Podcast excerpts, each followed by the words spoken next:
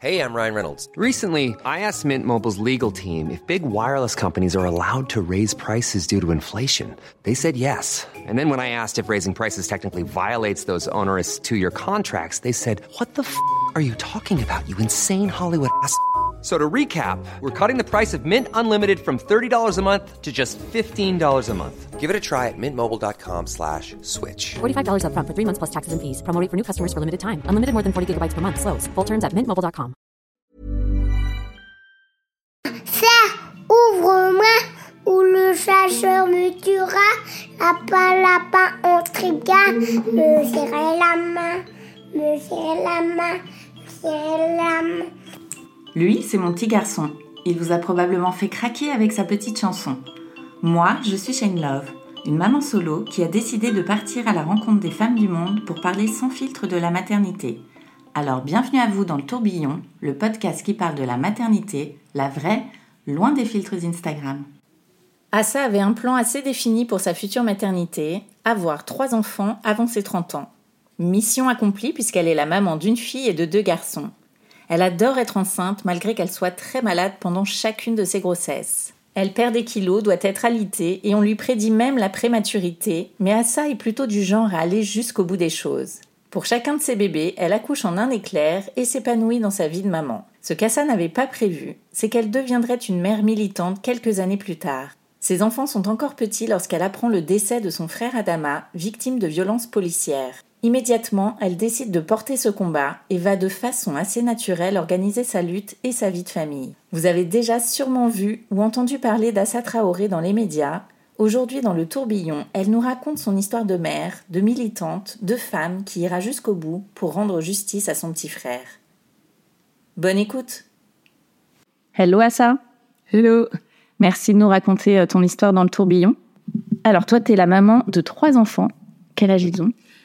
Alors, mes enfants, ils ont 15 ans, ma fille. Ouais. Euh, J'ai deux garçons à 11 et 9 ans. Ok.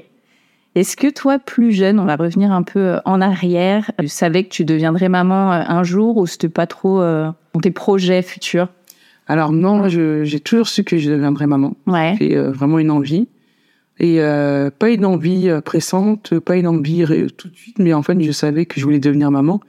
Et surtout, je savais que je voulais devenir maman avant mes 30 ans. Ok. J'avais ce chiffre euh, en tête. Ouais. Et euh, j'ai toujours dit, il faut que j'ai trois enfants avant mes 30 ans. Parce que euh, dans, dans ma façon de penser, je, me dis, je disais, et ça n'a pas loupé, c'est ce qui s'est passé. Ouais. Donc j'ai eu mes enfants avant mes 30 ans, les trois. Euh, avant la- là, j'ai eu la première à 23 ans. Après, j'ai mis du temps, j'ai mis 4 ans avant d'avoir euh, les deux garçons que j'ai euh, fait l'un après l'autre. Quand je suis tombée enceinte du troisième, mon deuxième avait 9 mois, donc c'était Ah ouais. J'avais vraiment envie d'être dans la continuité euh, de la grossesse. Et parce que euh, je me disais que je voulais grandir avec eux. Et euh, partir en vacances avec mes enfants. Et que si je les faisais avant mes 30 ans, bon, bah, ils seraient, euh, le temps qu'ils grandissent, quand ils vont grandir, ils seraient assez, ils seraient assez autonomes pour qu'on puisse partir en vacances et faire plein de choses ensemble. Et euh, voilà, j'avais, c'était vraiment dans l'idée de grandir avec eux euh, et faire plein de choses avec eux euh, en étant euh, une maman jeune et en ayant des enfants euh, jeunes mais pas euh, trop en bas âge et moi dans un âge élevé. Ouais. Donc voilà, c'était vraiment ce que j'ai- eu mes trois enfants. C'est fou. Ton plan euh, a été actionné comme tu, tu l'envisageais. Oui, vraiment. Et, Mm. et aujourd'hui, quand je pars en vacances euh, avec eux, bon, bah, ça se passe. euh, c'est mes enfants ou c'est mes frères et sœurs. Ouais. Donc euh, ils sont assez, ils sont assez autonomes, ils sont assez grands, ils sont pas, ils sont pas trop petits. Hmm. Euh, et moi, je suis euh, dans un âge où on peut faire plusieurs activités ensemble, des activités qu'ils aiment bien, des activités qui font même à ses pairs, ou des activités où je peux en tout cas les accompagner. donc ça, c'est assez bien. Et on peut partir en vacances ou faire des choses euh, dans des endroits un peu improbables ou insolites, euh, parce qu'ils sont assez grands. Hmm. Et justement, toi, euh, dans l'enfance, tu as été quand même euh, une petite maman euh, avant, avant l'heure, euh, notamment quand tu as perdu ton papa. Il me semble que tu t'es pas mal occupée, tu étais la grande sœur euh, à la maison, euh, tu t'occupais euh, un, peu, un peu de la fratrie. Tu avais déjà ce truc euh, de... Enfin, tu te voyais, toi, en petite maman, ou tu étais vraiment la grande sœur? Alors, je me suis jamais vue en tant que maman pour mes frères et sœurs, vraiment, jamais. Euh, vraiment comme sœur, comme une grande sœur. Et, euh, et comme m'occuper de mes frères et, euh, et sœurs, ça n'a jamais été une contrainte pour moi. Ouais. Elle me l'a jamais imposé, on m'a jamais obligé de le faire. Ça n'a jamais été une obligation, ça a vraiment été, je l'ai vraiment fait parce que j'avais envie de le faire. Mm. Et euh, mais je savais qu'il voulait être maman, mais qu'il n'avait rien à voir en avec mon rôle de grande sœur. Mais euh, quand j'ai grandi, quand mes frères ont grandi, euh, mes frères sont une prolongation de moi, sont ma continuité. euh, je les aime comme j'aime mes enfants. euh, je les aime trop, mes frères et sœurs. euh, je pense qu'on s'aime beaucoup, euh, comme j'aime mes enfants. Et alors, comment s'est passée ta première grossesse? Alors moi, ma première grossesse, ça a été... euh, moi, j'ai des grossesses difficiles, Ouais. mais jamais être enceinte. Ok. Euh, parce qu'on s'est toujours très bien occupé de moi. Vraiment. J'ai jamais eu de... J'ai jamais senti le... le- J'entends des mamans, des femmes dire euh, Ah, la grossesse est dure, euh, on s'occupe pas assez de moi, euh, je suis toute seule. Moi, j'ai jamais connu ça, vraiment. Toujours été entourée. euh, Ouais, toujours très entouré. euh, j'ai toujours mangé ce que j'avais envie de manger. euh, euh, on mettait mes chaussures euh, quand j'avais mon ventre. on m'accompagnait partout sur les derniers mois. Quand tu dis on, c'est qui? Le père de mes enfants Ouais. et ma mère très présente. Mm. Donc, c'est parce que moi, quand je suis enceinte, je ne mange pas tout. Il y a l'alimentation que j'ai en- normalement, je je l'ai plus parce que je vomis beaucoup. Ouais. Je vomis énormément. Pour ma fille, j'ai perdu euh, 11 kilos en trois mois. Ah ouais. Ouais. Et c'est dès le début de la grossesse? Dès le début. Jusqu'à la fin. euh, Tout de suite. De toute façon, quand je suis tombée enceinte, même avant d'être enceinte, ma mère, elle l'a vu tout de suite dans mon regard. Elle m'a dit, t'es enceinte. Ah ouais. Je dis, ah bon? Et toi, tu vas vomir. Et euh, je savais pas. Donc, effectivement, après, j'ai dit, ouais, t'avais raison. Ouais. C'est drôle. Euh, et elle m'a dit, euh, j'ai rêvé, euh, et avant ça, j'avais rêvé de serpents. Je dis, ah, j'ai rêvé qu'il y avait plein de serpents euh, dans notre quartier à Boigne-Balle. Elle m'a dit, ah, t'es enceinte et ça va être une fille. Ah ouais? Ouais. Ça sort d'où ça? Hum, c'est ben, peut-être de chez lui. Ouais. Euh, ils sont pas loupés. J'ai eu une fille. Et euh, donc, je mange pas. Donc, j'ai perdu 11 kilos euh, premier trimestre. Euh, je ne supporte aucune odeur. Euh, J'arrive pas à boire. Donc du coup, t'es arrêtée pendant tes grossesses ou hum, t'arrives quand même à... Je suis non, je vais quand même travailler. C'était tombé pendant les grandes vacances. Après, j'y vais. Et après, malheureusement, j'ai été arrêtée parce que euh, au bout de six mois, j'avais des contractions, mais je ne savais pas ce que c'était les contractions. Ouais. Donc c'est vrai que la télé n'est pas forcément euh, le bon indicateur, mais c'est l'indicateur où on se fie le plus avant, euh, parce qu'on ne parle pas forcément de, de de la grossesse et ce que c'est. Euh, donc c'était avant les cours de préparation, j'avais des contractions, j'avais des ventre qui durcissait, mais je ne savais pas. Et j'avais des points de côté. Donc avec le papa de mes enfants, et on va à l'hôpital. Et on me dit, mais madame, vous faites des grosses, grosses contractions. Euh, j'avais pas mal. J'avais mal rapidement. Et en fait, j'ai mon col qui était ouvert. Ah oui, à six mois. À six mois. Donc, je suis restée euh, un mois l'été à l'hôpital. Ensuite, un mois. Ah, ils t'ont gardé à l'hôpital un Ok. mois. Une gardée. Euh, euh, ensuite, j'ai été alité un mois chez ma mère. Ouais. Donc, c'est 7. Et en fait, ils m'ont dit que j'arriverais pas au, à terme. Qui serait prématuré Ouais, on m'a dit que ça serait un préma, parce que je... Et j'ai été à 41 semaines. J'étais jusqu'au bout. Et ensuite, euh, une fois que mon allaitement était fini, je marche, j'étais chez ma mère. Tout ce temps-là, donc ma mère qui s'est très très bien occupée de moi. Vraiment, j'ai vraiment des bons souvenirs mes grossesses. Vraiment. Euh, mes frères, mes sœurs. Et donc après, je marchais beaucoup et j'ai acheté à terme. Et à l'accouchement, donc des choses aussi qu'on ne dit pas, c'est que j'avais pris le train avec un, un, pa- un papa qui m'expliquait la- l'accouchement de sa femme. Ah ouais? Il disait à sa femme, qui disait que sa femme a failli accoucher dans les toilettes parce qu'elle avait poussé Ah oui. et que c'est comme si qu'elle avait envie d'aller à la selle. Et euh, donc quand il me dit ça, moi juste avant d'accoucher, ma mère part au travail, je et je lui dis ah mais tu crois que je vais accoucher, mais je lui dis mais je vais pas lui faire gâcher un jour de travail euh, si c'est pas ça. Ouais. Je la laisse partir. Et ce jour-là, euh, un copain de mon frère avait dormi euh, chez nous. Et je vais aux toilettes. Mais je pensais que je vais à la salle. Je pousse, je pousse. Et je me souviens de la conversation que j'ai eue dans le train avec ce papa-là. Et j'ai dit, Hum, Trop peur. J'ai dit, je crois que je suis en train d'accoucher. Ah ouais. Et euh, je réveille mon frère, mon petit frère, et euh, mon petit frère a cherché la voiture. Le copain de mon frère me porte aux escaliers parce que j'arrivais plus à marcher. Et euh, j'arrive à l'hôpital et j'ai accouché en 29 minutes. Parce que en fait, j'étais en train Ah, d'accoucher. t'étais vraiment en train d'accoucher. Oui. C'est improbable. Le papa que t'as rencontré. C'est euh, lui qui m'a... Mais, Mais oh, tu connaissais pas. Mais d'accord. dans... Il t'a vu enceinte et il t'a raconté cette anecdote. Il m'a raconté l'anecdote de sa femme. Incroyable. Et, euh, et j'ai accouché en 29 minutes. Et en plus, pour un premier, normalement, ça, enfin, souvent, ça prend du temps. Bébé, donc j'ai pas pris, j'ai pas eu de péridurale. euh. Ah, Puis par contre, j'ai, euh, j'ai, c'est, euh, je leur disais, appelez vite ma mère. Je voulais voir que ma mère. ouais. Et euh, ma mère, elle a arrivé, j'avais déjà accouché. Et euh, le papa aussi, j'avais déjà accouché, j'avais tout fait tout. Ah oui, donc t'étais toute seule, en fait. Donc voilà, ça s'est passé comme ça. Et après la, la deuxième grossesse de mon fils, j'ai perdu 7 kilos. Ouais. Pareil, euh, je mangeais pas. Et après, je suis arrêté très tôt. Au bout de 4 mois, 5 mois, je suis arrêté. Hmm. Je suis suivi pour le col. Et été à 39 semaines. Pareil. Est-ce que là, tu t'es dit que t'allais accoucher sans péridurale? Oui. Ouais. Tu t'es dit, je l'ai déjà fait une fois. Ma mère, elle m'avait dit, si tu peux accoucher sans péridurale, accouche sans péridurale. Parce que euh, la piqûre, euh, la péridurale, euh, on peut avoir des, des répercussions plus tard. Hmm. Donc ma fille, c'était arrivé, c'était assez simple. Et mon fils, je me suis dit, bon, si j'ai accouché de ma fille sans péridurale, pourquoi j'arriverais pas à le faire avec euh, le deuxième? Et en plus, euh, on peut se mettre euh, rapidement debout. Ouais, c'est vrai que tu récupères plus vite, ouais.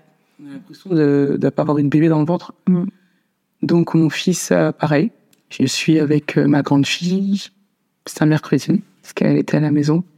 Et je commence à avoir des, des contractions. Et euh, pareil, j'étais avec ma mère au téléphone, parce que le papa était au travail. Et, euh, ma, et ma mère, elle me dit, mais qu'est-ce que t'as et tout? J'ai dit, je crois que je vais accoucher. J'ai dit, mais je crois que ça va aller. Elle me dit, non, non, non, mais ça va pas, t'es toute seule à la maison. Et moi, ma seule préoccupation, c'était de mettre la- euh, que ma fille de mettre de la crème avant de partir. Quand on, on a la peau noire, Ouais, on s'agit très vite et il y a peu, je voulais pas. euh, quand je me lave, il faut y mettre de la crème. ouais. Et je disais à ma fille euh, qui avait 4 ans, je lui dis, mets-moi de la crème. Et ma mère, entre-temps, appelle une- la nounou de ma fille. Je savais même pas. Elle l'appelle, qui habite pas loin de la maison. Elle me dit, euh, ma fille est en train d'accoucher. Est-ce que tu peux aller vite à la maison? Et euh, appeler les pompiers Donc ma mère a appelé les pompiers. Ouais. Et euh, la nounou est arrivée. Parce que ma fille, elle est à la crèche, mais comme je, des fois je finissais tard, c'est elle qui récupérait ma fille. Ok. Et papa, il nous a rejoint à l'hôpital. De suite, j'ai accouché. Je suis arrivé à midi 30, je pense. À 14h30, j'avais accouché. Ah ouais, toi, c'est. Ouais, sans péridurale, ça a été euh, très vite. Ça s'est très bien passé, Ouais. cet accouchement. Euh, la sage-femme qui était là, elle était vraiment... euh, elle m'a dit, voilà, mettez-vous dans la position que vous voulez. si vous voulez vous mettre sur les genoux, sur le ventre, sur le côté. Ah ouais, t'accompagnais dans. Donc j'ai accouché sans péridurale. C'était, euh, j'étais contente. Et la sage-femme est venue me voir le lendemain. Elle m'a dit, Madame Traoré, je suis fière de vous. Elle m'a dit bravo. Elle m'a dit c'est bien que euh, vous n'ayez pas pris la péridurale. Elle m'a dit parce que euh, y en a qui ont. Des... Elle m'a dit ce que ma mère m'a dit Ouais. et euh, j'étais contente. Elle m'a dit que ça peut avoir des euh, répercussions. Elle m'a dit c'est très bien. Et pour le troisième, bah, je me suis dit les deux premiers sans péridurale, bah, le troisième ça va être soi Ouais. ce sera sans péridurale. Et euh, comment s'est passé son accouchement? Pareil, j'ai j'ai perdu en fait ma fille 11 kilos en moins, lui le deuxième 7, 9, et le troisième c'était 7. Ok. Donc je, pareil, euh, les nausées, les vomissements. Et euh, j'ai donc je mange très très peu. Par exemple, quand je suis enceinte, je mange plus de viande. Euh, je mange au- plus aucune friture. Ouais. Ouais, il y a des choses qui te. Je mange euh, Ouais. rien. Je Mm. mange vraiment des choses très basiques. J'aime, euh, j'aime pas l'odeur de, de, du, de la nourriture, j'aime pas l'odeur des épices. Je mange vraiment très, très, très, euh, Ouais. très light. C'est pour ça que je prends pas de kilos quand je suis enceinte. Et euh, donc pour le troisième, donc comme je mange pas, ce jour-là, j'avais sorti tout ce qu'il y avait dans mon frigo. Et euh, ma mère, elle m'avait fait un couscous à la maison que j'avais pas mangé, mais j'avais envie d'en prendre. Donc elle m'en a ramené. J'ai sorti le couscous. J'avais rempli, une grande table, j'avais rempli la table et j'étais à ma copine Anne-Charlotte. Ah, c'est bizarre, j'ai tout mangé aujourd'hui. Ouais. Elle me dit, Ah, c'est bizarre, tu manges. J'ai dit, ben là, j'ai tout goûté. Ok. Plein, euh, Elle m'a dit, elle rigole, elle a dit, ah, peut-être que tu te prépares pour la couche ce soir. Ça t'avait pas fait ça les autres fois? Non. Non. C'est drôle. Et, euh, et le soir, euh, ils mangent avec leur papa. Je leur dis non, que j'ai pas faim. Et à minuit, à 23h30, on va à l'hôpital. Et euh, on nous a dit que voilà, le travail avait commencé Ouais. et qu'il fallait monter l'escalier. Donc on a monté l'escalier de l'hôpital, on est redescendu et à 3h40, j'avais accouché. Pareil, sans péridurale. Quel? Ouais. Et euh, franchement, après, voilà, moi, j'ai des grosses, j'ai des très, à part mes, euh, les nausées, la fatigue, qui, qui me, qui me fatigue surtout dans les premiers mois et après, je peux pas me nourrir correctement. Mais sinon, j'aime bien être enceinte, euh, j'aime vraiment ce, cette période-là. Et, euh, et j'en ai, j'en garde des bons souvenirs. Et t'as allaité? Oui. Ouais. Ça s'est bien passé aussi? Alors, pour ma fille, j'allais jusqu'à 4 mois, parce qu'on m'a dit l'été et au travail, ça allait pas ensemble. Ah ouais? J'ai regretté. Mhm. Donc, j'ai sevré, j'ai pleuré. Ouais. Beau, ça m'a fait, j'ai, j'ai eu beaucoup de peine. Et après, j'ai, lu qu'en fait, c'était complètement faux. J'ai regretté. Mhm. Et j'ai dit que je ferais pas la même erreur euh, pour les autres. Mon deuxième, je l'avais été jusqu'au, c'est un an. Ok. Et, euh, le troisième, je l'ai été, euh, il y avait euh, peut-être un an et quatre mois. Moi, c'est vraiment l'allaitement, j'aime, j'aime, c'est vraiment le moment que j'aime. Ouais. J'aime ce, j'aime quand le bébé, genre, prendre le sein, ce, Le contact. ce contact, euh, ce truc qu'on dirait va te manger. J'aime beaucoup la période euh, d'allaitement. Hmm. Et alors, cette vie de maman, euh, comment elle s'organise? Euh, Tu trouves tes marques, toi, rapidement? Euh, au fil que ta famille grandit, que tu gères le quotidien avec le boulot, etc. Après, moi, je suis assez organisée et je suis pas, je suis pas quelqu'un qui stresse. Ouais. Donc, je, je fais en sorte que ça se passe bien dans l'organisation, mais euh, sans, sans, sans mettre aucun stress, euh, Hmm. sans mettre aucune angoisse. Et, euh, et après, voilà, le papa était très présent. Ouais. Ma mère, euh, les enfants vont souvent chez ma mère en- le week-end. Hmm. Même quand j'y allais pas, elle envoyait mes frères chercher mes enfants. Ah oui. Et encore maintenant. Donc, j'ai pas. L'organisation était assez simple. Hmm. Ils sont allés à la crèche. Ils sont tous. Les deux premiers sont partis à la crèche. À la crèche. donc, moi, je commence assez tard le travail, entre 15h et minuit. Mhm. Euh, je finissais vers 18h. Le papa les récupérait avant. Donc, il s'occupe, lui, s'occupait de la. Quand il rentrait, lui, plutôt, s'occupait de la douche, des devoirs. Donc, moi, quand je rentrais, euh, Ouais.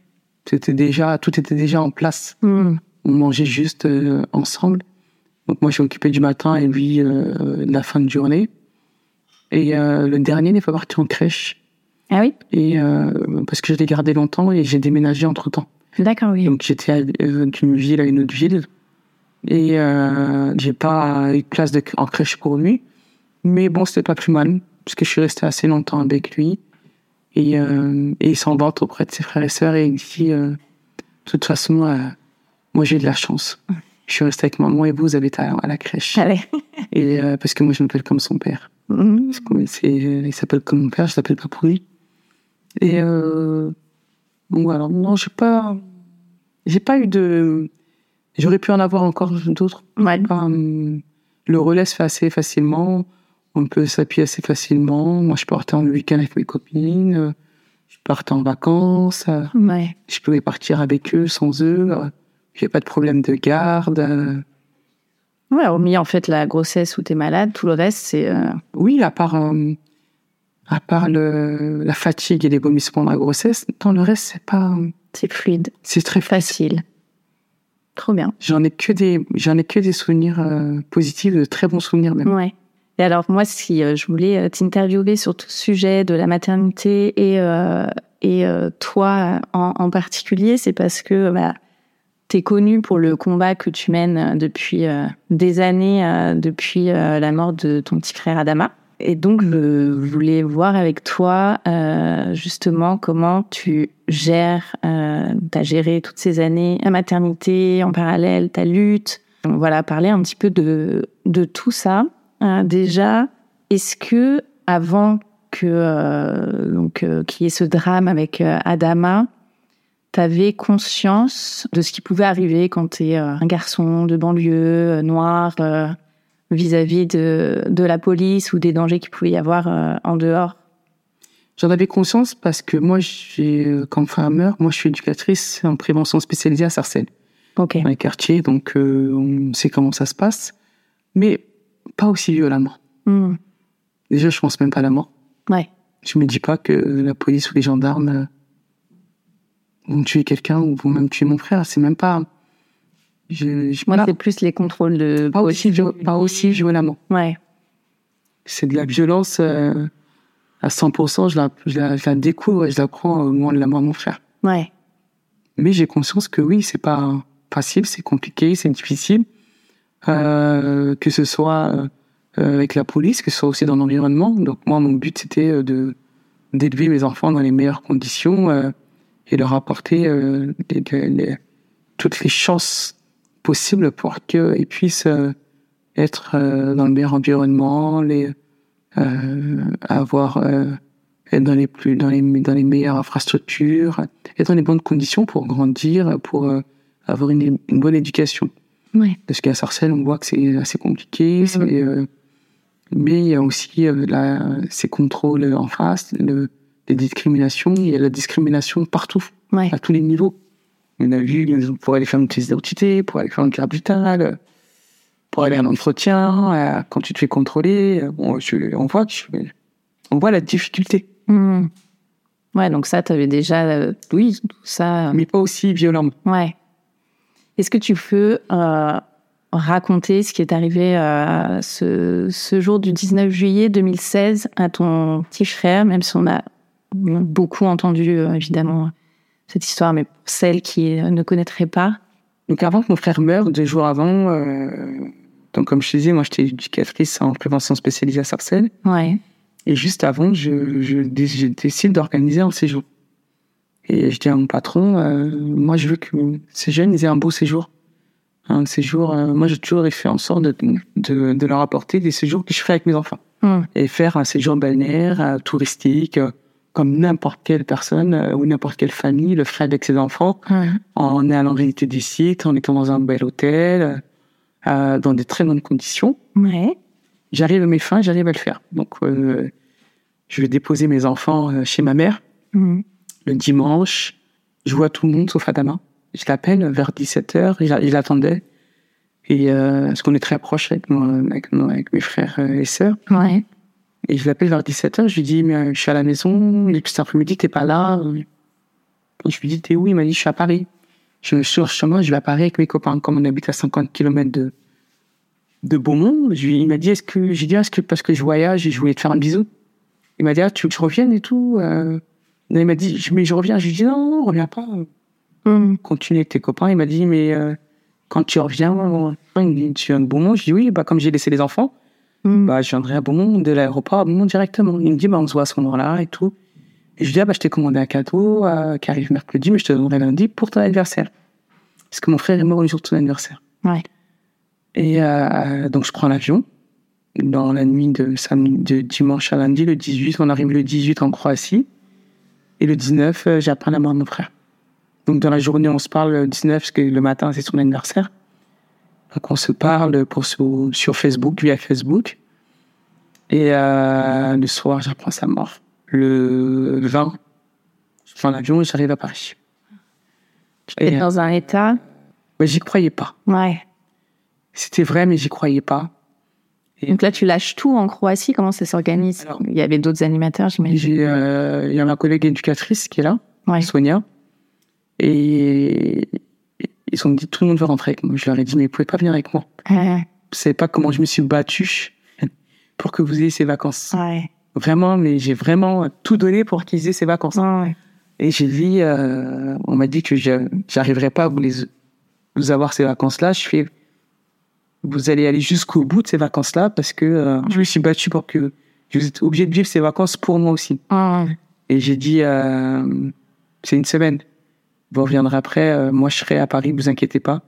Mais vivez les vacances parce que je me suis vraiment battu pour que vous les ayez. Ouais. Et euh, donc, quand je leur dis ça, ils posent leur bagage et ils restent. Ouais. Parce qu'ils voulaient vraiment venir. Et donc, euh, le club de Trèves, tout de suite, envoie euh, une, autre éducatrice. D'accord, ok. Tout de suite, et un animateur, est un animateur de la ville et une, une éducatrice de l'OPEJ tout de suite rejoindre euh, Sonia en Croatie. Ok. Donc euh, moi j'arrive à Paris. Ce qui s'est passé, c'est que ce jour-là, le matin, euh, la mairie de chez nous appelle euh, pour qu'Adama vienne chercher sa pièce d'identité. Malheureusement, il n'a pas eu le temps d'aller chercher cette pièce d'identité. Il faisait beau. Il a mis un bob, une chemise à fleurs, un bermuda. Vraiment, il s'est fait très très beau. euh, il a pris son vélo. Il avait euh, pour aller il voulait juste faire un tour de vélo. Ouais. Donc il est parti se balader.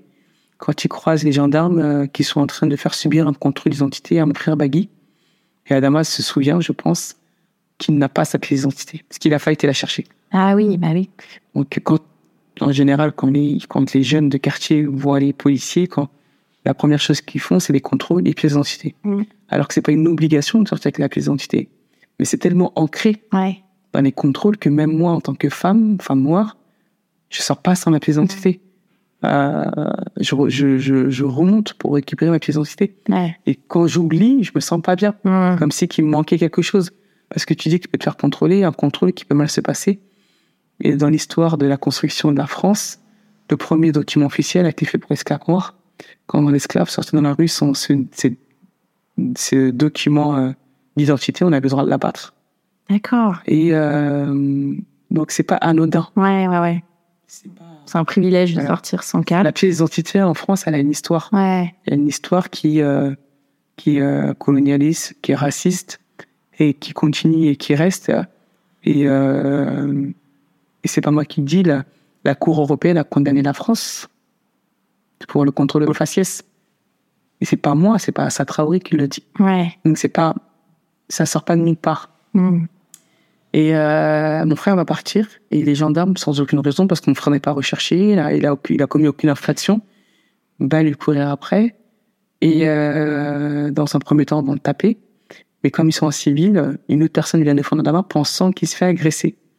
Adama va se réfugier dans un appartement d'une personne qu'il connaît. Les gendarmes vont arriver. Et euh, ce que je vous dis là, c'est ce que les gendarmes vont dire lors de leur première audition. Ok. Qui vont très vite, ils vont dire la vérité tout de suite sans penser que l'affaire Adama Traoré va prendre cette ampleur. Ok. Et euh, ils vont dire que oui, Adama Traoré était le, le ventre contre le sol, qu'ils sont montés à trois sur lui, au niveau de son pouls, sa poitrine, son et ses, son dos euh, et ses genoux. Donc mon frère a subi ce que George Floyd a vu. Voilà, après aussi de ça. qu'on avait pas d'image, Ouais. C'est mais les gendarmes l'ont bien décrit. Mm. Ils sont restés sur lui plus de et C'est énorme. Ça fait 300 kilos et sur le dos, quand même. plus de 250 kilos. Ouais. Et euh, mon Adama leur disait, je n'arrive plus à respirer. C'est eux qui le disent tout ça. Ils vont traîner mon frère jusqu'au véhicule et dans ce véhicule, mon frère va piquer de la tête, uriner sur lui. Ils vont passer devant l'hôpital. Donc ils vont pas l'emmener à l'hôpital, ils vont le jeter dans la cour de gendarmerie sans lui apporter assistance, ils vont mentir. Et on va découvrir la vérité parce que les pompiers vont nous dire que, euh, dans leur déposition, que quand ils arrivent, Adama a le ventre contre le sol. Donc ils l'ont pas mis en position de PLS. Position de PLS pour faire les premiers, premiers massages cardiaques. Donc ils n'ont apporté aucun soin. Et ils ont dû insister auprès des pompiers pour lui faire retirer les menottes. Et euh, ils vont dire non. Ils vont dire c'est un jeune homme de 24 ans, on ne peut pas le laisser mourir. Mais c'est trop tard, mon frère il est déjà mort. Ouais. Donc ils l'ont vraiment laissé mourir sur le bitume comme un chien. Et même son chien, même son animal, ne le laisse pas mourir comme ça. Mm. C'est euh, c'est un, animal qu'on a dans notre famille, fait partie de la famille. Ouais. Donc, euh, mon frère va mourir ce jour-là. Et ça fait sept ans qu'on mène euh, ce combat. Ce combat euh, pour la vérité et la justice. La vérité, on l'a aujourd'hui. C'est la justice que nous n'avons pas. Parce que nous sommes à 12 expertises. Euh, des expertises que la France a finalement fini par demander euh, à, à la Belgique. Parce que quand George Floyd va mourir, le calendrier va faire que George Floyd meurt comme Adama. Et tout de suite, euh, le nom d'Adama va être pris spontanément par le peuple français. Et le lendemain, la France sort euh, euh, dans tous les médias que l'affaire Adama Traoré est terminée. Adama Traoré est mort de chaleur. Et euh, Vous avez déjà sorti plein d'autres versions avant ça. C'était, dans euh, un premier temps, Adama est mort de cause cardiaque, d'infection très grave, ensuite d'alcool, sous l'emprise de l'alcool, sous l'emprise de la drogue. Ensuite, Adama est mort euh, de drépanocytose. Donc c'est très raciste. hein. Ils vont chercher une maladie euh, euh, tropicale qui touche exotique, qui touche que les noirs majoritairement. Donc euh, ça veut dire que si tu n'as pas, même une personne noire, si tu n'as pas quelqu'un de ton entourage qui a la drépanocytose, tu sais même pas ce que c'est comme maladie, d'où ça sort. Ensuite, ils vont dire qu'elle a est mort de chaleur. Suite à ça, moi, je vais faire un appel devant le tribunal le 2 juin, où on voit plus de 80 000 personnes. Et, euh, et suite à cette euh, manifestation, l'expertise sera annulée. Ok. Et euh, parce qu'on porte plainte aussi contre tous les experts. Et la France va dire bon bah la Belgique va trancher et elle va faire une expertise. La Belgique va faire une expertise qui va dire que les gendarmes sont responsables de la mort d'Adama. La France ne veut pas accepter. Elle va demander, renvoyer l'expertise en disant Adama Traoré, deux ans avant sa mort, s'était mis en arrêt maladie. Aucun rapport. Est-ce que euh, vous, ça pas un impact, ça pourrait avoir un impact sur votre décision? En novembre 2022, les experts belges vont dire non, ça change rien. Si Adama Traoré n'avait pas croisé les gendarmes, il ne serait pas mort. Donc là. Donc ils sont responsables de cette mort-là. La juge n'accepte pas cette décision-là. Aujourd'hui, à l'heure où je te parle, euh, le dossier est entre les mains du parquet. Ok. Et euh, mais aujourd'hui, l'affaire Adama Traoré est devenue un symbole des violences policières en France. Mm. Euh, Et comment toi t'as pris euh, justement ce, ce, cette lutte, ce combat euh, vraiment sur tes, tes épaules, t'es le, le visage aussi de, de, de cette lutte contre les violences policières et, euh, et de, de cette lutte pour la vérité, de ce combat pour la vérité pour, pour ton frère? Est-ce que c'est directement, enfin, qui t'a raconté tout ça d'ailleurs euh, Toi, c'est quand t'arrives de Croatie. direct. Alors quand j'arrive de Croatie, j'ai euh, ma copine Siga qui vient me chercher et je dis à Siga euh, attends, je suis resté peut-être 20 minutes à l'entrée de mon quartier. Et je lui ai dit si euh, je rentre dans mon quartier et qu'il y a tout le monde dehors et que tout le monde me regarde, c'est c'est que c'est vrai et je lui dis là, ça y est, c'est parti. Je savais que ma vie elle allait changer à ce moment-là. Ah ouais? Et quand je suis rentré dans le quartier, c'est comme si je rentrais dans un autre monde. Et je suis rentré, je suis parti voir ma famille, j'ai pleuré, je suis redescendu. Et ça y est, et là j'ai dit, vous avez tué mon frère, vous allez le payer. Hmm. Là c'était tout mon corps, c'était, il y avait un truc en moi qui disait, vous avez tué mon frère, mais tout le monde doit savoir que vous avez tué mon frère. Ouais. Je, je me laisserai pas faire. Et donc le combat, mais je le prends, je le prends parce que euh, je suis, on est la voix vivante d'Adama. Et on lui doit ce combat pour euh, son nom, sa dignité, son honneur pour ma famille. Et c'était pas possible. C'est en fait, c'est même pas, ça m'a même jamais traversé l'esprit de me dire euh, qu'est-ce que je fais? Ouais. Et c'est pas un- des fois on va me dire oui, mais t'as sacrifié. Je leur dis mais j'ai rien sacrifié du tout. Rien. Euh, ce que je fais c'est mais normal à 1000%. Et euh, ce combat est intégré pleinement dans ma vie. Il Ouais. n'y a pas le combat et ma famille. C'est ma famille dans le combat, le combat, le combat dans ma famille. Je pars en vacances avec le combat. euh, Ça fait partie intégrante euh, de ma famille, donc il n'y a pas de séparation. Et, euh, et j'ai dit que cette phrase, Adama, les gendarmes t'ont tué, mais ne tueront pas ton nom. Ouais. Et j'ai dit, Adama Traoré, le monde entier va savoir. Le monde entier va savoir que vous avez tué Adama Traoré. Et quand j'arrive aux États-Unis l'année dernière et que je vais euh, sur euh, Central Park, là, sur le boulevard, Ouais. et que je vois mon, frère avec plein d'autres noms euh, sur un grand, grand mur, là, j'ai pleuré. Ouais. Et c'est vraiment l'émotion la plus forte que j'ai eue, je crois, depuis euh, la mort de mon frère. Je me suis dit, waouh. Bah, c'était reconnu, enfin, quoi. Et maintenant, en fait, je me suis dit, là, j'ai mesuré l'immense travail qu'on avait fait. Ouais. Et à ce moment-là, j'avais juste qu'une envie, que ce soit ma famille, le comité, les personnes qui soutiennent, soit sur cette place-là, à ce moment-là, et qu'on voit tous, en fait, tout ce travail-là qu'on a pu faire. Hmm. Et de dire, waouh, le, le, le combat, on l'a mené euh, jusqu'au bout, on l'a gagné le combat. Ouais. Parce que l'histoire d'Adama euh, est, euh, est aujourd'hui ancrée dans l'histoire de France, quoi qu'il arrive. C'est reconnu en Belgique, c'est reconnu aux États-Unis avec son nom gravé euh, sur un mur. C'est reconnu partout, dans le monde entier. Et en France. Quand je fais la une du Time, c'est pour le monde entier. Ouais. Mais en France, bien sûr que c'est reconnu. C'est reconnu parce que quand on est dans le tribunal le 2 juin, qu'on a plus de 80 000, ça sort pas de nulle part ce monde-là. Ouais.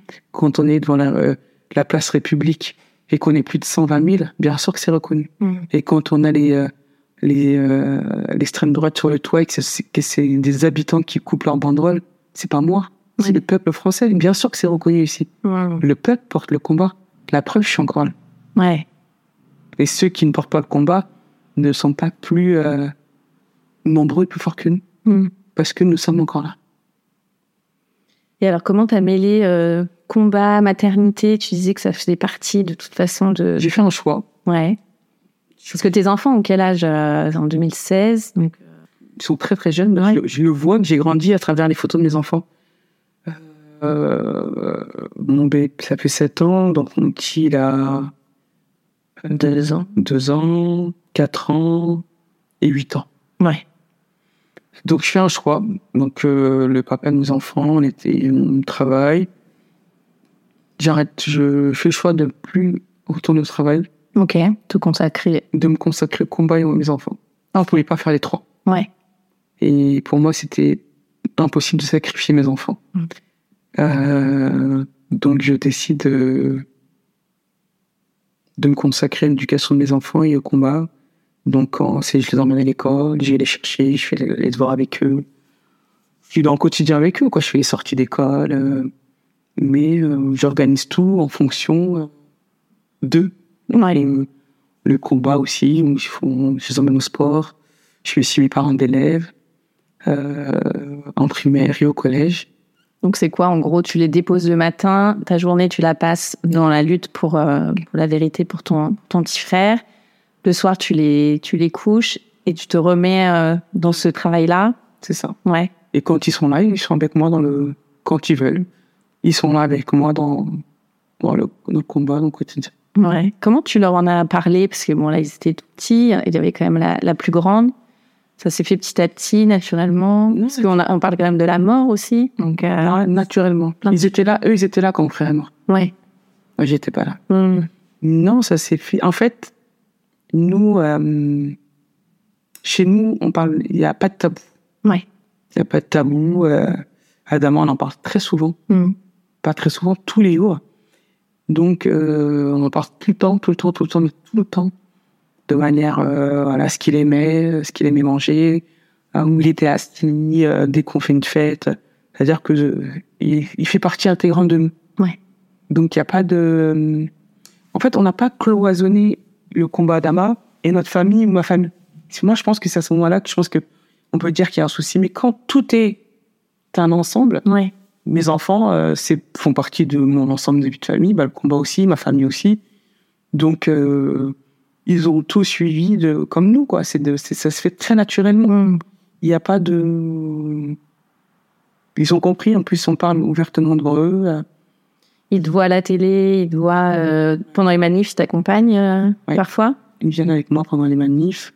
C'est quand même un waouh. Tu vois ta maman euh, porter un, un, un micro et avoir ce monde, de- la fierté qu'ils doivent avoir. Bah, au début, c'était, il y avait rien de, Ouais. c'était normal. Mm. Je crois que c'est quand ils grandissent qu'ils se rendent compte que. Mais euh, ils sont toujours très. euh, Ils en, ils en jouent pas. Ouais. Non, pas du tout. Ils sont contents, c'est le combat. euh, Ils participent. Ils posent des questions. Quand j'étais, quand mon dernier euh, papounet, lui, il m'accompagnait. Donc tout le monde le connaît, lui, Ouais. parce qu'il m'accompagnait partout.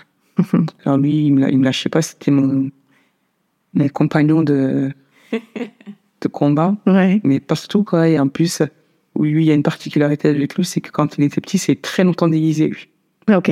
donc euh, lui c'était vraiment à l'école il mettait des vêtements euh, des vêtements euh, pantalon un t-shirt et quand une fois qu'il rentre à la maison c'était qu'on avait euh, nous on avait un milliard de déguisements à la maison Ouais.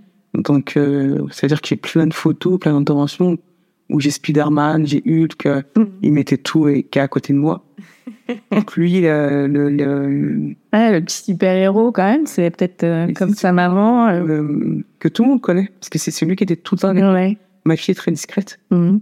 très discrète. Et mon deuxième, lui, il est là. Mais c'est s'il veut, là. Des fois, il veut pas. Ouais. Mais bon, il n'y a, pas de- y a pas de séparation. Après, voilà, moi, je, je pense que ça a bien matché. Parce que je suis, très présente pour eux. Ouais. Pour moi, l'école, c'est important qu'ils euh, travaillent bien. Alors justement, est-ce que ça a changé euh, quelque chose dans ta manière de les éduquer, euh, de les protéger peut-être ou? En tout cas, j'ai j'avais ce truc-là où il fallait qu'à l'école, ils soient, ils soient bons, très très bons. Ouais. Mais pas bons dans seulement ce qu'ils vont apprendre à l'école, mais ce qu'ils vont apprendre dans, dans, dans plein de choses quotidiennes de la vie euh, et de ce que je vais pouvoir leur apporter. Donc moi, je sors beaucoup avec eux, je leur apprends beaucoup de choses. Je veux que, en tout cas, leur culture euh, générale, elle soit bien développée. Mhm. Ça a marché, ils sont très bons à l'école. Ouais. Donc je suis assez fier de moi. Et deux aussi parce qu'ils euh, travaillent assez bien, ils sont très volontaires. Sur ça, j'ai aucun problème. Donc euh, voilà, moi je leur dis, euh, on est dans un monde où il faut être le meilleur et même l'élite. Ouais. Parce que euh, quand on est un enfant et qu'on est un enfant noir, qu'on soit une, euh, une fille ou un garçon, bah il faut vous dire dès maintenant que ça peut être difficile, que ça peut être compliqué, mais si t'es le meilleur, personne ne peut t'enlever ça. Ouais. On peut tout enlever, mais on peut pas t'enlever ton amour propre, ton intelligence, et ce que t'as appris? Mhm.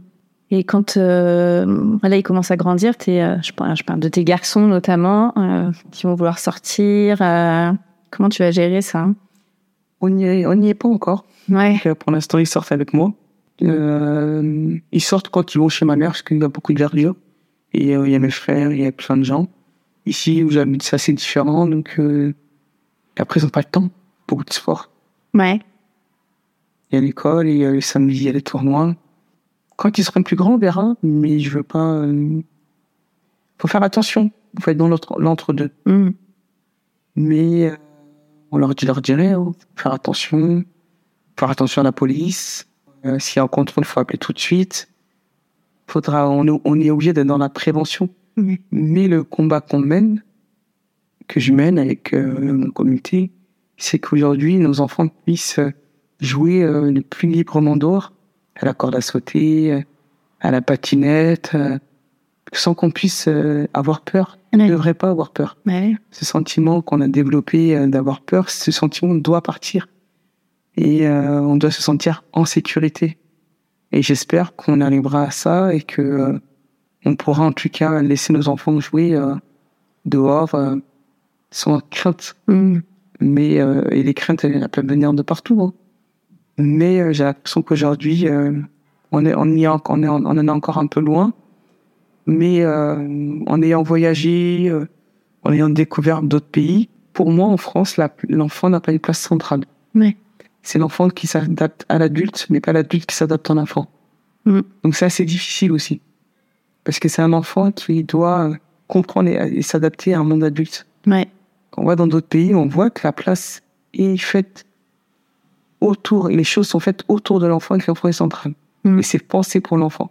Et c'est l'enfant qui s'adapte à la, à la, c'est l'adulte qui s'adapte à l'enfant. Donc on voit qu'il y a une différence. Et je pense que c'est aussi ça aussi qu'il faut qu'on change euh, en France, euh, pour que nos enfants aussi puissent sortir dans la plus grande tranquillité sans qu'on ait peur euh, euh, de quoi que ce soit. Ouais. Et ça envoie un message fort aussi à ta fille, euh, j'imagine, de voir euh, bah, sa maman, une femme, euh, en lutte comme ça. vous en parlez toutes les deux. tu, tu lui ouvres le champ des possibles. Ah oui, moi je leur ouvre je- à ma fille, je dis je t'ouvrirai toutes les, les portes que je pourrais t'ouvrir pour que tu les saisisses, mais il faut que tu aies envie de le faire et il faut que tu le fasses. Mhm. Et je lui dis il faut que tu fasses partie, euh, il faut que dans ta vie tu puisses faire ce que tu veux. Euh, découvrir le monde, voyager, tu as envie de, de t'offrir quelque chose, tu le fais, tu as envie de faire le travail que tu fais, tu, elle veut être euh, architecte. Oui. Et donc, elle voulait rentrer tout de suite dans, un, une, dans une école spécialisée euh, euh, dans l'art ou dans l'architecture. Et je lui ai dit non, va dans le général. Peut-être que tu auras envie de faire d'autres choses. Mhm. Pas se fermer. Ouais. Si c'est le chemin que tu as envie de faire au bout de deux ans après, bah, hum, ça sera encore plus construit. Et tu pourras aller dans une école. Mais euh, là, tu es en troisième. Ne te ferme pas tout de suite dans... Moi, je l'ai vu, je suis éducatrice. Et on se retrouve avec des enfants euh, qui sont tristes, qui sont frustrés et qui sont pas bien. Je lui dis, mais tu peux, tu peux aller en général. Donc en général, continue à, à construire ton projet si c'est celui-là. Et peut-être que tu vas découvrir autre chose. Peut-être que tu auras envie de faire autre chose. Peut-être que tu auras euh, d'autres envies. Et euh, mais il faut il faut que tu puisses faire ce que tu veux quand tu veux, tout en respectant dans le plus grand des respects des, personnes qui sont autour de toi. Mais euh, et personne ne doit t'interdire de quoi que ce soit. Et il te quoi aujourd'hui euh, comme combat? T'en es où en fait du, du combat pour euh, la vérité pour Adama? Donc aujourd'hui, euh, dans le combat, ce qu'il nous reste, c'est que le dossier est entre les, euh, entre les mains du parquet. Ouais, ce que tu disais. Et, euh, et on attend ce qu'il va dire, on, on répondra en conséquence. Ok. Et voilà. Aujourd'hui, le peuple français, je pense, réclame la même chose. Le combat Adama n'appartient plus que à la famille Traoré. hein. J'ai gagné un procès face aux gendarmes. Les juges disaient que l'affaire Adama Traoré appartenait à la société civile. Hmm. Donc je pense qu'aujourd'hui, voilà. Mais bon, on, on y est encore. Ouais. Il y a encore beaucoup de choses à faire. On n'a pas fini. Hmm. Est-ce qu'il y a eu des moments où t'as as flanché, euh, t'as été épuisé euh, de tout gérer, de tout porter? Et Non. Tu sais, moi, je suis très. euh, J'investis beaucoup à mes copines. euh, euh, je suis quelqu'un qui aime bien sortir, mais quand je sortir, j'aime bien, j'aime bien faire des brunchs. J'aime j'aime bien prendre du temps. J'aime bien aller faire du shopping. J'aime bien aller me coiffer. Euh, euh, je pars en vacances avec mes enfants. Donc, j'arrive à. euh, Ouais. Je prends ces moments-là. Hmm. Après, je pense comme tout le monde euh, peut avoir des coups de mou. Mais euh, non, parce que je prends du temps pour moi. Hum, je fais plein de choses avec mes amis, mes copines. J'aime beaucoup mes copines. On s'aime beaucoup. Et donc, euh, non, franchement, je sais pas. hum, c'est combat, quoi. C'est comme ça. On va passer aux petites questions de fin d'épisode. C'est quoi pour toi être une maman parisienne? Faire vite dans les bouchons et arriver à l'heure euh, pour pas euh, pour arriver avant la l'ouverture de l'école à 4h30. Quel est ton endroit kids-friendly préféré où t'aimes bien aller avec tes enfants? Euh, plein d'endroits. À un moment donné, on aimait bien aller sur les quais de Seine. Ouais. On allait euh, pique-niquer là-bas. Et quels sont tes projets rien que pour toi et ceux prévus en famille? Alors, j'ai plein de projets. C'est en cours, donc je peux pas trop en parler là. Mhm. Euh, mais plein de projets euh, perso. euh, ouais, je vais lancer euh, une marque euh, de vinaigre, donc qui est en cours, une marque de papier peint. Ok. je suis en train de faire, mais tout est en cours. là. On est sur le documentaire d'Ama aussi qui est en cours. Ouais. Et projet perso avec mes enfants, bah, c'est de trouver les, la, destination des prochaines vacances là, de cet été que j'ai pas encore trouvé parce que le but c'est de changer, changer de pays par an. Ah ouais. Ouais. Je veux qu'ils changent, je veux qu'ils découvrent le, le qu'ils en- qu'ils découvrent le monde. On vit pas tous de la même façon, on pense pas tous de la même façon. Il y a la marche euh, Adama le 8 juillet, le 8 juillet euh, 2023 à Beaumont-sur-Oise. C'est les 7 ans, c'est la marche commémorative où on marche chaque année. Et chaque année, je me dis, euh, j'espère que ça sera la dernière marche. Mais le combat n'est pas fini. Et euh, mais nous sommes en tout cas dans un moment du combat où il faut qu'on soit encore plus présent. Et euh, cette marche, elle se finit aussi avec euh, concert, avec des artistes qui viennent, barbecue, des jeux gonflables pour les enfants, parce que c'est important, même dans la lutte, même dans la marche, d'apporter du plaisir sur cette commémoration aux personnes qui soutiennent toute l'année, qui sont là, et qui puissent voir des artistes et jouer euh, et passer des moments ensemble. Donc rendez-vous le 8 juillet à Persan-Beaumont pour la marche à Damas. Le combat continue. Merci beaucoup à ça. Merci. euh, Un grand merci d'avoir écouté le tourbillon et si cet épisode vous a plu, n'hésitez pas à mettre un avis sur votre application podcast et à en parler autour de vous. Cela m'aidera beaucoup. Et pour que l'on puisse échanger ensemble sur tous ces sujets de maternité, abonnez-vous au compte Instagram Le Tourbillon Podcast. Et moi, je vous donne rendez-vous mardi prochain pour un nouvel épisode qui parle de la maternité, la vraie.